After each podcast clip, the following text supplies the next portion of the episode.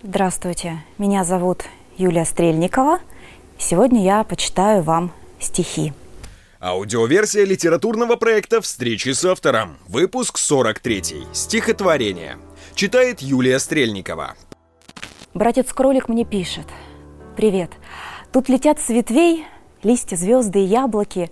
Ангелы пьют глинтвейн на веранде из кружек фарфоровых по ночам. И хохочут, пытаясь друг друга перекричать. Я варю его с вечера. Пряности и вино – тут особый рецепт, нами выдуманный давно. Скоро будут блины с ежевикой и молоком. Я читаю, а в горле ком. Братец-кролик мне пишет. Семнадцатый день дожди. Этот август влюбился, а следовательно, не жди, что он будет нас баловать. Нерв и неадекват. Не луна, а какая-то лампочка в 40 ватт.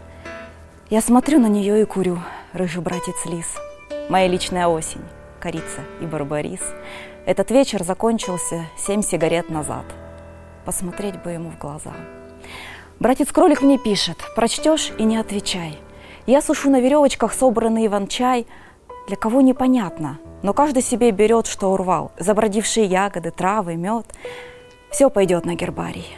Однажды и нас с тобой распластают, засушат, и ленточкой голубой перевяжут крест-накрест, под мышкой неся во тьму. Я соскучился по нему. Братец-кролик мне пишет, а в голову не бери. Просто в это ненастье мне хочется говорить и смеяться, и плакать, как будто бы не один. Одевайся и приходи. Небо выцвело, ночь без боя сдает редут. Он же знает, что будет, когда я за ним приду. Бесконечная нежность и тихий-притихий шаг. Я не знаю кому, но здесь точно не мне решать. Листья, яблоки, звезды срываются. Увернись. Я заждался. Добро пожаловать, братец Лис. Ты такой же красивый, кто ж верит календарю. Две минуты. Я долюбуюсь и докурю. То, что нам предначертано свыше, не отменить. Остается последним. Спасибо и обними. Братец Лис, братец Кролик играют в одну игру. Я кладу тебе лапу на грудь.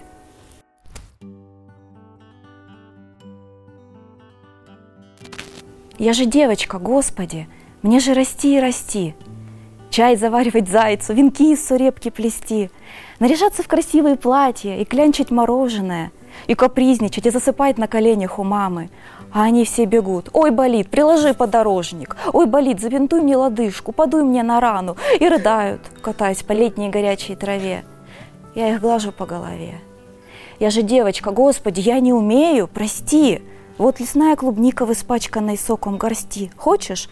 Только не надо совать на шатыре бинты и на горы указывать синим перстом с высоты, где война, где стреляют и режут, где смерть по утрам варит кашу для раненых и берескалет собирают. А они голосят, ой, сестра, умираю, сестра, и один за одним умирают. Что ж ты делаешь, Господи? Чем же я им помогу? Даже кровь не стирается с черных обугленных губ – как к рубашке тела зашиваю, и стонет вдали.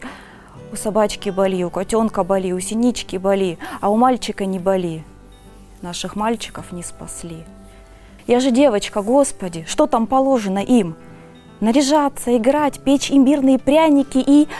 Что там и я не знаю, ведь заняты руки. Держись, не ходи в облака, не выхаркивай скользкую жизнь.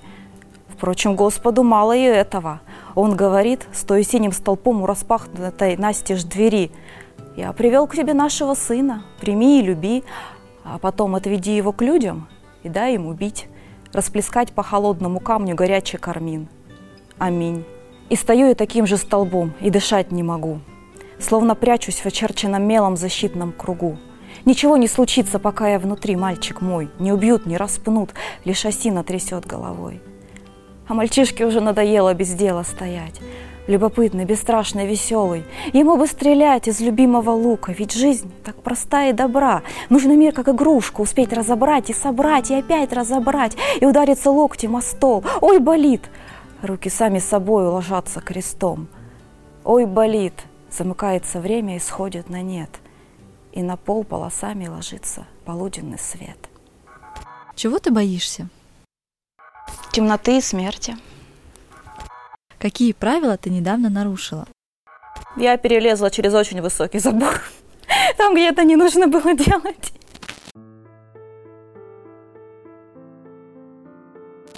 Дом наполнен и светом, и медом, и молоком. Это солнечное зверье расстелилось под потолком. Всюду скачут, играют, с любым волшебством на «ты». В непросохшем акриле вымазывают хвосты. Я сгоняю их с красок. Хорош превращать мой дом в ярко-красное яблоко, у Господа, под ребром. Здесь хватает сияния от пола до потолка, а за большее что-то мне нечем платить пока.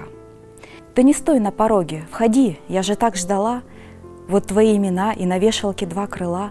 Ты звучишь так же чисто, как будто не на земле в этом странном завьюженном ветреном феврале, а в далеком-далеком безвременье, роднике, где мы все вспоминаем, и, сидя рука в руке, рассуждаем о будущей встрече, рисуем хной и уходим на землю – рождаться тобой и мной. Я не помню, как было. Входи же скорее, входи. Этих солнечных тварей так сладко носить в груди. Все измазано светом, и стены, и потолок. Осмелевшая музыка пробует на зубок всех, кто скачет и дразнится. В этом кавардаке мы сидим на полу, улыбаясь, рука в руке. И пока ты поешь, наша жизнь обретает смысл. Над холодной и темной вселенной сияет мыс с этим домом и нами – и всеми, кто к нам пришел. И пока ты поешь, все останется хорошо.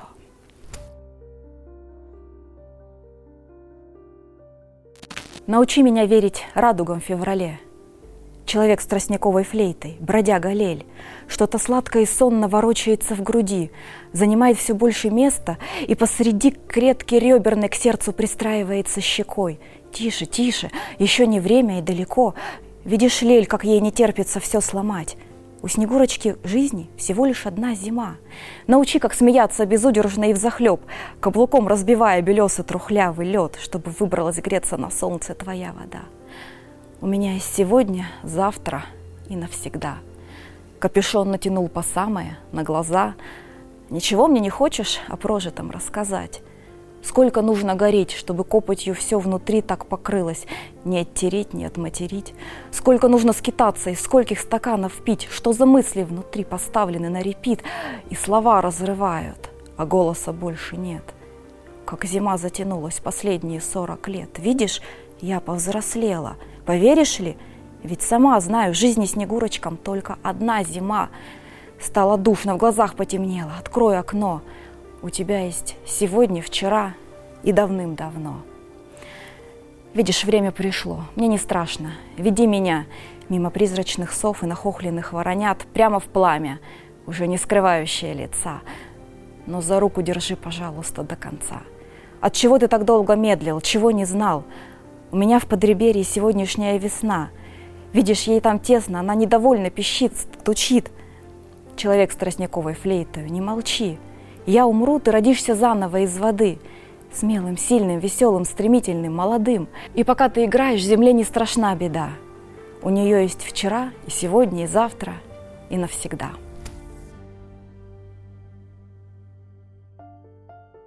Эти старые песни, в которые серой уточкой заплывает печаль, этих глиняных кукол чита. Все о нас же, о гамельнских детях, ушедших за дудочкой крысолова, а нас, заплативших по старым счетам черноглазого города, ибо однажды востребует тот, кто дал вам взаймы, и неважно, монетой, мечом или чем-то иным, то, что должно. По ветхому небу и затуманенным стеклам стекает густым сургучом нечто вроде заката. Мы бледные дети без прошлого. На кленовых сухих вертолетиках мчим наугад, задевая бездумно примерзшее снежное крошево на чужих черепицах – а узкая птичья нога чужаков, углядевшего флюгера, ходится скрежетом вправо-влево в своем побелевшем железном гнезде, заглушая печальное «Где же ты? Где же ты? Где же ты, мой единственный мальчик?» А мальчик не ведает, где он теперь, да и голос его окликающий кажется незнакомым ему странноватым, но даже зимой снежный маленький дом растекается жидкою кашицей на ладони ребенка, которому слово «домой» Непонятно. Мы дети, которые больше не связаны пуповиную с ним. Мы блуждаем нигде и во всем. Лишь бы дудочка пела, скрываясь за старыми вязами. И звала за собою. Неважно, куда унесет золотой вертолетик. На мрачную площадь, на каменный позвоночник стены. Виноградник изъеденный тлей. За спиной крысолова озявшие дети из Гамельна. Кто владеет сердцами детей, тот и правит землей. За спиной крысолова привычно темнеет к пяти. «Мама, нужно идти!» Тонкая дудочка крысолова. Веди по тихой многоголовой улице, мимо ее фонтанов, мимо скульптур, колоннад, платанов, мимо реки, отразившей храмы, от растревоженной спящей мамы. Раз. Позади остается город. Два. Твой тряпичный поезд радспорот веткою. Три. Забывай чужими ставшие лица. Четыре. Имя. Пять. Остальное. Иди и слушай. Шесть. Ничего не тревожит душу. Семь. Лишь бы дудочка пела вечно. Восемь. Внутри замирает нечто. Девять. Под ребр ползает холод. Десять. Ты нас вспоминаешь, город? Твоя жизнь – это сказка? Это сказка, причем всегда такая очень разная. То есть где-то я пишу сюжет, где-то, как мне кажется, кто-то за меня пишет. Наверное, как у нас у всех. Что волшебного с тобой недавно произошло? Наверное, мне просто очень нравится верить в то, что волшебство рядом с нами всегда. И плюс э, я просто вижу, как сбываются какие-то мои мечты, желания. То есть, условно говоря, я чего-то захотела, и через какое-то время это реализуется. Ну и как бы то ни было, это влияние книг Макса Фрая и же с ними. Сколько тебя в твоих героях? Наверное, все сто процентов – но э, я о чем бы ни писала, я всегда рассказываю сказки.